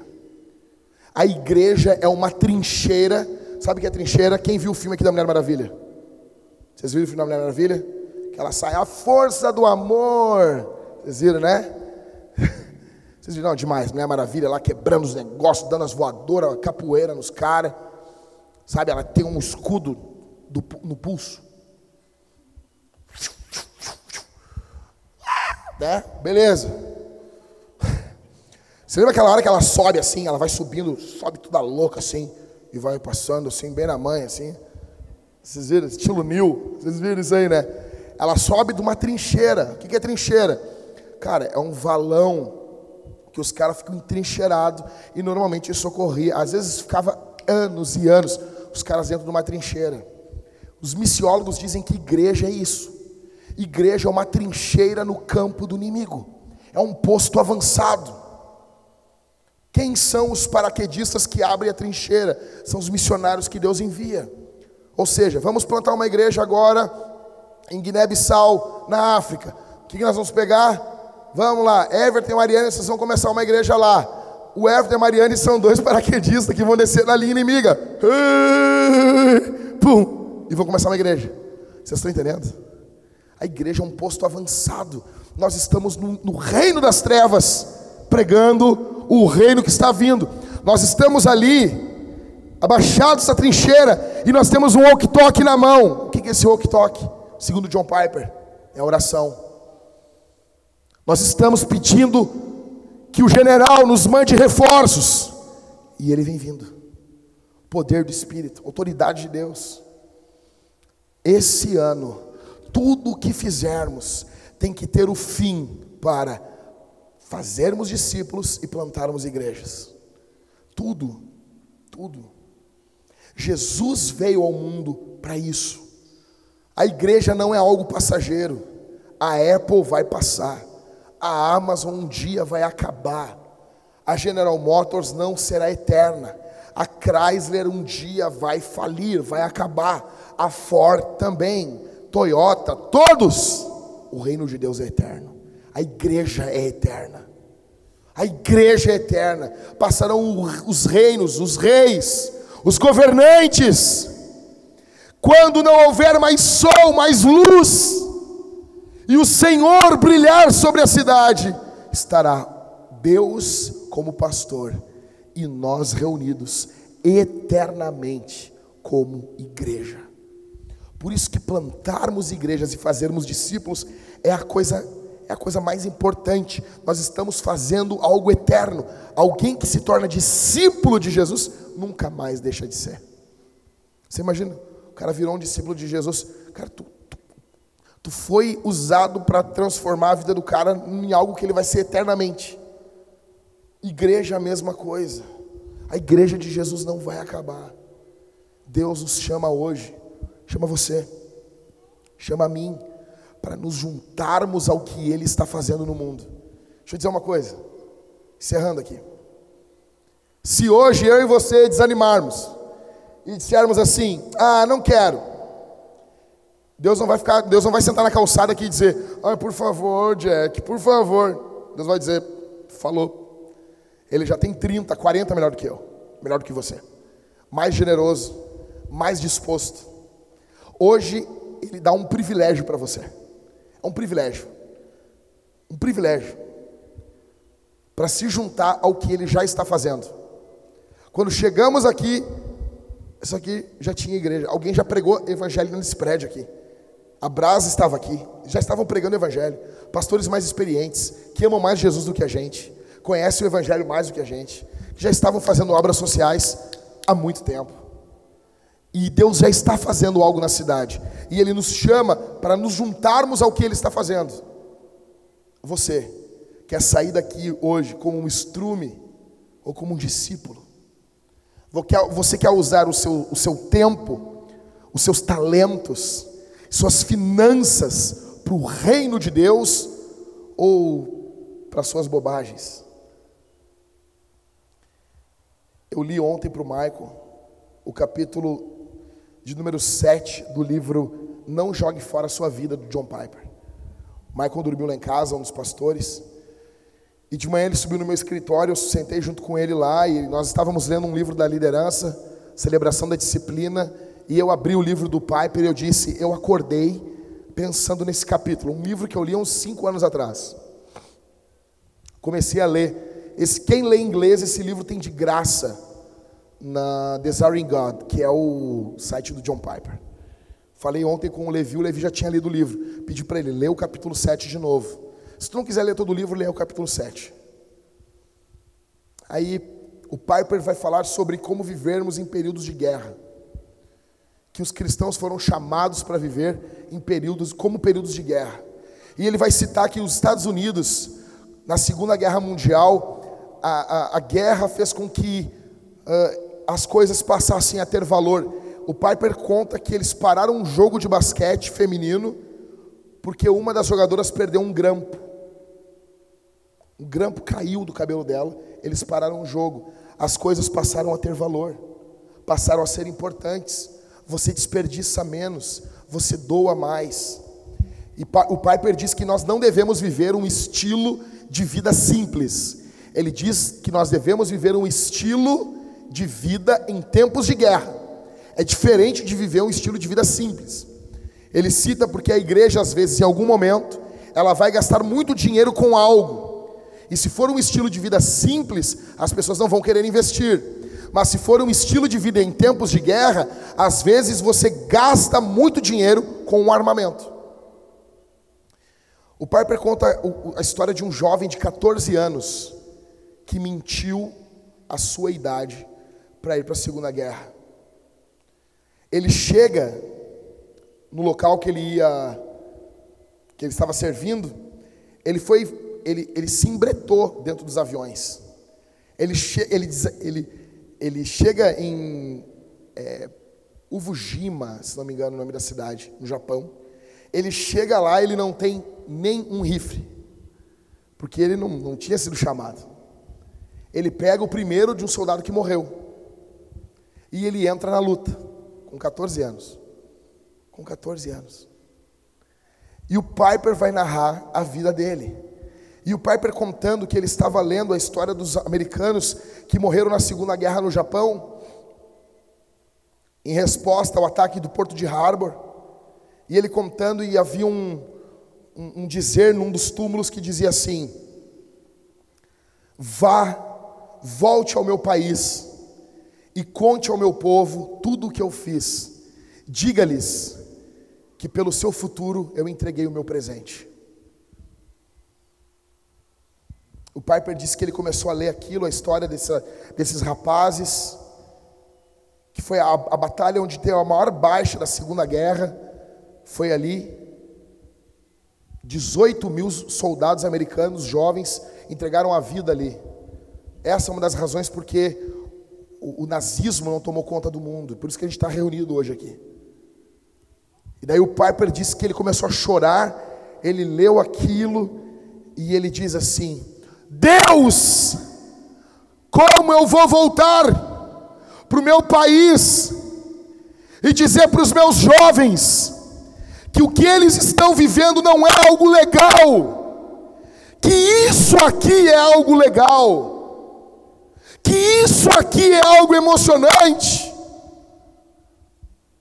E daí nós temos hoje uma juventude que gasta seu tempo, seu dinheiro em bobagem, em bobagens, em coisas idiotas. E daí a gente está sempre assim, ai pastor, eu posso ver esse programa? Pode, esse programa é limpinho. Pastor, eu posso fazer, jogar esse jogo? Pode, esse jogo é limpinho. E daí o que nós estamos fazendo? Tu nota o que, que o diabo está fazendo? O diabo está nos enchendo de trivialidades. Não é nem de pecado, ele está sugando a nossa vida com coisas limpinhas. Nós vamos chegar na cara do Rei dos Reis um dia, no juízo final. O que, que nós vamos apresentar para ele? Ah, eu vi toda essa série, que não tem pecado tu vê, mas se a tua vida se resume nisso, tem algo muito errado. Ah, Deus, está aqui, ó. Eu vi esse filme limpinho. Eu joguei esse jogo limpinho. Eu tive essa vida limpinha. Não tinha nenhuma cena errada. Ah, tá tudo bonitinho aqui, ó Deus. Ó, ó meu celular limpinho, tudo bonitinho, tudo direitinho, essa felicidadezinha medíocre. E daí o diabo soca na nossa cabeça, soca, enfia um monte de trivialidade, de bobagem. A nossa geração, eu quero dizer uma coisa para os jovens dessa igreja: os nossos jovens estão socados, lotados dessas coisinhas, desses, dessas trivialidadezinhas. Não vejo ninguém, deixa eu dizer uma coisa aqui, tchê. Eu não vejo ninguém chegar para mim assim chorando e dizendo: meu coração está ardendo por missões. Eu quero, pastor, eu quero plantar uma igreja, eu quero alcançar os povos não alcançados. Talvez a gente chegue num período aqui que os jovens da Vintage não terão mais contato com pornografia. Você acha que isso é uma grande coisa? Você acha que isso é um grande alcance? Agora você só vê filme limpinho, jogo limpinho, tudo direitinho, tudo bonitinho, mas você não tem pensamentos altos, você não tem sentimentos elevados, porque as trivialidades da internet, da televisão, do entretenimento, nós estamos socados de entretenimento, cara. Nossos filhos estão envolvidos em entretenimento o tempo todo. Nós parecemos um boi de engorde, um porco que está sendo engordado com entretenimento o tempo todo. O diabo está engordando a gente com entretenimento, entretenimento, entretenimento, entretenimento, entretenimento. As pessoas não conseguem nem ir no banheiro mais sem a porcaria do celular. Você acha certo isso? Você acha que não tem algo de errado conosco? Você acha que não tem algo de errado com a nossa geração? Você acha que a gente não está envolvido, embebido nisso? Onde? Cadê? O que, que vai acontecer esse ano? Teremos uma visitação do Espírito esse ano? O Espírito Santo descerá sobre essa igreja com poder? Ou nós vamos ter mais um ano limpinho? Eu não quero terminar o ano de 2020 limpinho, todo direitinho. Você terminou limpinho, você fez tudo direitinho, tudo bonitinho, tudo redondinho e morreu. Chegou diante de Deus aqui, Senhor, ó. Aqui está a maratona. Eu vi The Witcher. Tá bom? Legal. Deus vai dizer, legal. Eu achei meio forçado aquele, aquele cabelo branco do Henry Cavill, mas tudo bem. Só achou, Senhor? Achei. Achei. Legal. Mas né, eu vi também o outro filme aqui, o irlandês. Deus vai dizer, era longo esse filme, né? Dava para ter lido o Êxodo numa sentada só, né? Ah, mas eu queria ver. Tudo bem. Aí quando vê, tu vai apresentar o que para Deus? São coisas boas, você pode fazer. Ei, ei. Mas se a sua vida se resume nisso, se isso está consumindo a tua vida, sabe? Ai, para o Robert De Niro, tu nem sabe que é Robert De Niro, para de falar isso, cara. Eu vejo a gurizada hoje, oh, porque o Robert De Niro, para, tu leu isso. Tu quer enganar quem? Tu leu ontem sobre o Robert De Niro? Tá me mentindo, tchê. O que, que tu acompanha do, do Devito? Ah, o Dani Devito, o que, que tu acompanha? Não, me diz o que, que tu acompanha do Dani Devito. Tu quer ter algo para falar, para ser aceito entre as pessoas, porque as pessoas estão falando disso. Estão falando agora sobre o quê? Star Wars.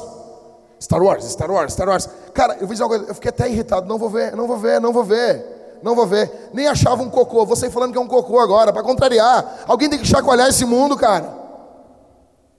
Aí senta a glória de Deus. Ah, mas Levítico é difícil de ler. Por favor, cara. Tu fica vendo Star Wars com aquela monte de Dilma no meio das árvores lá e acha bonito? Acha lindo? Chega na cara de pau na igreja, viu o Avatar, que filme chato. Alguém tem que dizer, os bonecão lá todo azul, com os rabos que liga na tomada, coisa chata aquele filme, parecendo uns bonecos da Tim. Alguém tem que dizer. Cadê onde os jovens chegarão para mim e dizer assim, pastor, o meu coração está incendiando porque eu li o livro de Daniel. Eu quero ser como ele, não me contaminar com os manjares do rei, mas eu quero estar dentro da Babilônia. Onde estão? Onde estão? Onde estão? Onde estão os jovens que estão consumindo materialzinho limpinho? Onde estão? Aí nós ficamos velhos, queremos comprar uma casa no litoral e ficar laranja. E ficar laranja. Usar bronzeador e ficar laranja. O Piper cita um caso, é muito comum isso, nos Estados Unidos, as pessoas se aposentarem, a Thalita e eu vemos um programa de televisão e nós ficamos criticando o tempo todo, murmurador assim. E eles vão para o sul dos Estados Unidos, né amor? Novo México, que é um local mais quente. E daí, o Piper contou que estava lendo na revista Seleções. Quem lembra dessa revista? É nós. Só nós sabemos o que é isso. Estamos velhos. O Piper conta que estava lendo essa revista, e se o Piper lê, ela é uma boa revista. E ele contou que um casal estava morando no sul dos Estados Unidos, e eles passavam seus dias colhendo conchas. O Piper disse, no período mais crítico da vida deles, onde lhes falta menos tempo para se apresentar diante do Criador, eles estão gastando suas vidas juntando conchas. Eles vão chegar diante do Criador do universo e vão apresentar sua coleção de conchas. Do outro lado, nós temos uma missionária no Peru, que com mais de 80 anos de idade, escolheu não casar, com mais de 80 anos de idade, virgem, servindo o Senhor, foi morta pelo sombreiro luminoso. Foi morta. Eles mataram ela. E alguém olha e diz: que tragédia, que tragédia. Tragédia terminar a vida colhendo concha. Isso é uma tragédia. Tragédia não é entregar a vida por Cristo, abrir mão de um casamento, às vezes podre. Seguir Jesus, tragédia é gastar os dias para ver porcarias. Tragédia é entregar o tempo todo para o entretenimento. Tragédia é ter uma vida sem significado. Tragédia não é ter um câncer e morrer pregando o Evangelho. Tragédia é ter a saúde toda perfeita e ficar envolvido nisso como se fosse um ídolo. Isso é uma tragédia. Isso é seríssimo. E o nosso povo está envolvido, embebido nisso. Está mergulhado nisso. E você é chamado pelas propagandas imbecis de televisão, o tempo todo na internet, nas propagandas no YouTube, o tempo todo você é oferecido a um mundo de plástico que não é verdadeiro, que não é de verdade. Por isso que quando eu chego domingo aqui, aí eu digo assim: "Ah, o Jack passou do tempo da pregação. Eu tenho pouco tempo para pregar para você, porque você vai voltar para esse mundo idiota daqui a pouco. Eu tenho uma urgência para falar para você. Se você morrer daqui a pouco, você vai me agradecer depois do outro lado. Você vai chegar e dizer assim: Ei, hey, Jack, obrigado por ter falado um pouquinho mais aquele sermão. Isso aqui vai valer a pena. Esfriou a comida, mas valeu a pena. Estou falando de algo urgente. Por isso que quando convidamos você, dê tudo. Doe sua vida. Entregue sua vida. Precisamos dos melhores. Precisamos das melhores mentes pregando o evangelho. Queremos plantar igreja. Se voluntarie, chegue aqui, ei, eu quero ser o que vai ser enviado. Diga, se entregue. Precisamos de altas ofertas. Sim. O Brasil tem como ofertar de forma alta. É só você olhar as falsas igrejas. Se a pessoa em cima do púlpito prometer uma riqueza, as pessoas dão. Mas vocês imaginam isso? Imagina que mensagem seria para o Brasil se as igrejas que pregam o evangelho verdadeiro tivessem uma, um valor, uma soma de ofertas muito maior. Nós estaríamos dizendo para o Brasil que o verdadeiro evangelho nos motiva muito mais a botar a mão no nosso bolso do que a mentira do evangelho da prosperidade. Mas não é o que ocorre. A média de oferta de um cristão no mês é menor do que ele gasta com refrigerante. Nossas ofertas são ridículas. É um parto para plantarmos igreja, é um parto para arrumarmos um prédio, enviarmos missionários, é um parto. Estamos ajudando o pastor Rafael Ribas lá na Europa. Queríamos poder mandar mais. Vários irmãos que se disseram: Vamos nos reunir a ti. Abandonaram ele. E nós estamos aqui segurando a corda. Ele está descendo no poço. Nós estamos segurando a corda. Queríamos ter condições de fazer mais. Queremos fazer mais, mas isso muda pela forma como administramos o dinheiro. Por isso que o Piper diz: devemos administrar o dinheiro como em tempos de guerra. Em tempos de guerra, um grampo tem valor. Eu convido você hoje a sair daqui como um discípulo, não como um monte de estrume. A sair daqui e, por favor, não pondere as coisas em casa, pondere aqui enquanto orarmos agora. Nós vamos responder esse sermão de três formas. Em primeiro lugar, nós vamos ofertar e dizimar. Nós precisamos de ofertas e dízimos exponenciais por causa do, da verdade do Evangelho. Um casal de missionários conhecidos que eu vi pregando, eu vi. Eles chegaram na Índia. E quando eles chegam,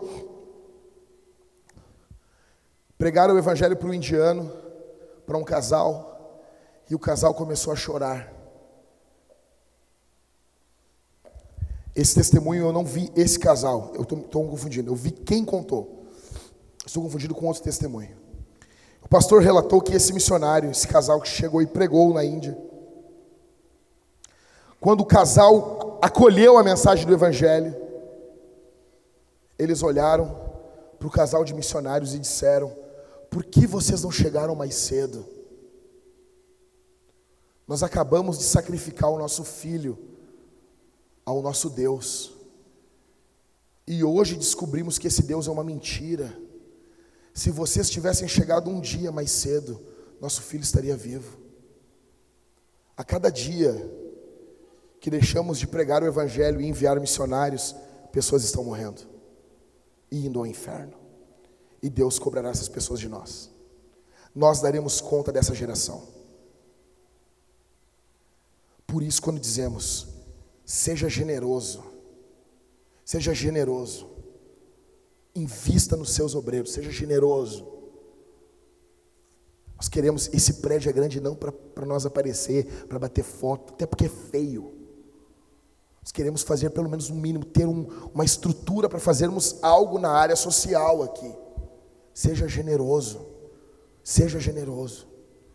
Dízimos e ofertas como gratidão. Você ouve, Paulo diz: se eu semeei em vocês coisas espirituais, será muito colher as coisas materiais? Óbvio que não, vale menos. O que você ouve aqui vale muito mais para você. Então nós vamos responder. Vai ter um gasofilácio aqui na frente, ou aqui do lado. Vai ter um gasofilácio, você vai vir. O Rodrigo vai organizar aqui depois. Você vai depositar sua oferta, seu dízimo, ou no fundo da igreja, com o marco, na máquina, no crédito ou no débito. A segunda forma que nós vamos responder, nós vamos participar da ceia do Senhor, da Eucaristia, da comunhão. Você vai pegar o pão, você vai mergulhar no vinho, que é o cálice bronze, ou no suco, que é o cálice dourado. Você vai fazer isso conforme sua consciência. Você vai mergulhar e você vai comer. Você vai estar comendo e bebendo de Deus. Em terceiro lugar, vamos responder esse sermão cantando, cantando com todas as nossas forças, louvando ao Rei dos Reis, glorificando, porque esse é o final do Evangelho. Quem participa da ceia, batizados ou membros que vão se batizar aqui na Vintage, já estão se juntando à igreja. Se você é de outra igreja e você é membro de uma outra igreja, você é convidado a participar da ceia conosco. Vamos ficar de pé. Feche os olhos nesse momento. Vou pedir. Feche os olhos. Quando a banda começar a cantar, não agora ainda, espera, vamos orar primeiro. Quando a banda começar a cantar, você busca o seu filho. Você vai participar da ceia junto com ele. Tá bom? Mas louve o nome do Senhor, não dispersa. Não dispersa, por favor, gente. Feche os olhos. Pai, nós te agradecemos pelo teu amor, pela tua graça, pelo teu perdão, pela tua reconciliação. Aqui está o teu povo, aqui está a tua noiva, aqui está a tua igreja. Eu oro pelo teu povo que ouviu essa mensagem. Impetra, coloca cada palavra que foi falada aqui dentro do coração dos teus filhos. Senhor, como disse o apóstolo Paulo, eu não me canso de falar as mesmas coisas. É segurança para essa igreja, Senhor. Que vontade minha pregar isso o ano todo, Senhor. Que isso fique claro diante de nós. Em nome de Jesus, toca, transforma, quebranta Senhor, que haja arrependimento, que haja transformação, que tua palavra tenha primazia aqui em nome de Jesus, em nome de Jesus, que teu nome seja bendito aqui, em nome de Jesus, que teu nome seja exaltado, que pessoas se convertam, que haja transformação aqui, em nome de Jesus. Que o teu nome seja bendito. Que teu nome seja exaltado aqui, Senhor. Ó Deus, repreendemos todos os demônios que estão circulando aqui por essa igreja, que querem, como diz a tua palavra, tirar a palavra dos corações, arrebatar as palavras de dentro dos corações, em nome de Jesus, que tudo que falamos aqui, venha estar gravado, tatuado, impregnado, venha saturar os corações, tira a noite de sono de alguns, Senhor, sacode, quebranta alguns, Senhor, e que teu nome seja glorificado e que essa cidade conheça que tu és Deus, no nome de Jesus.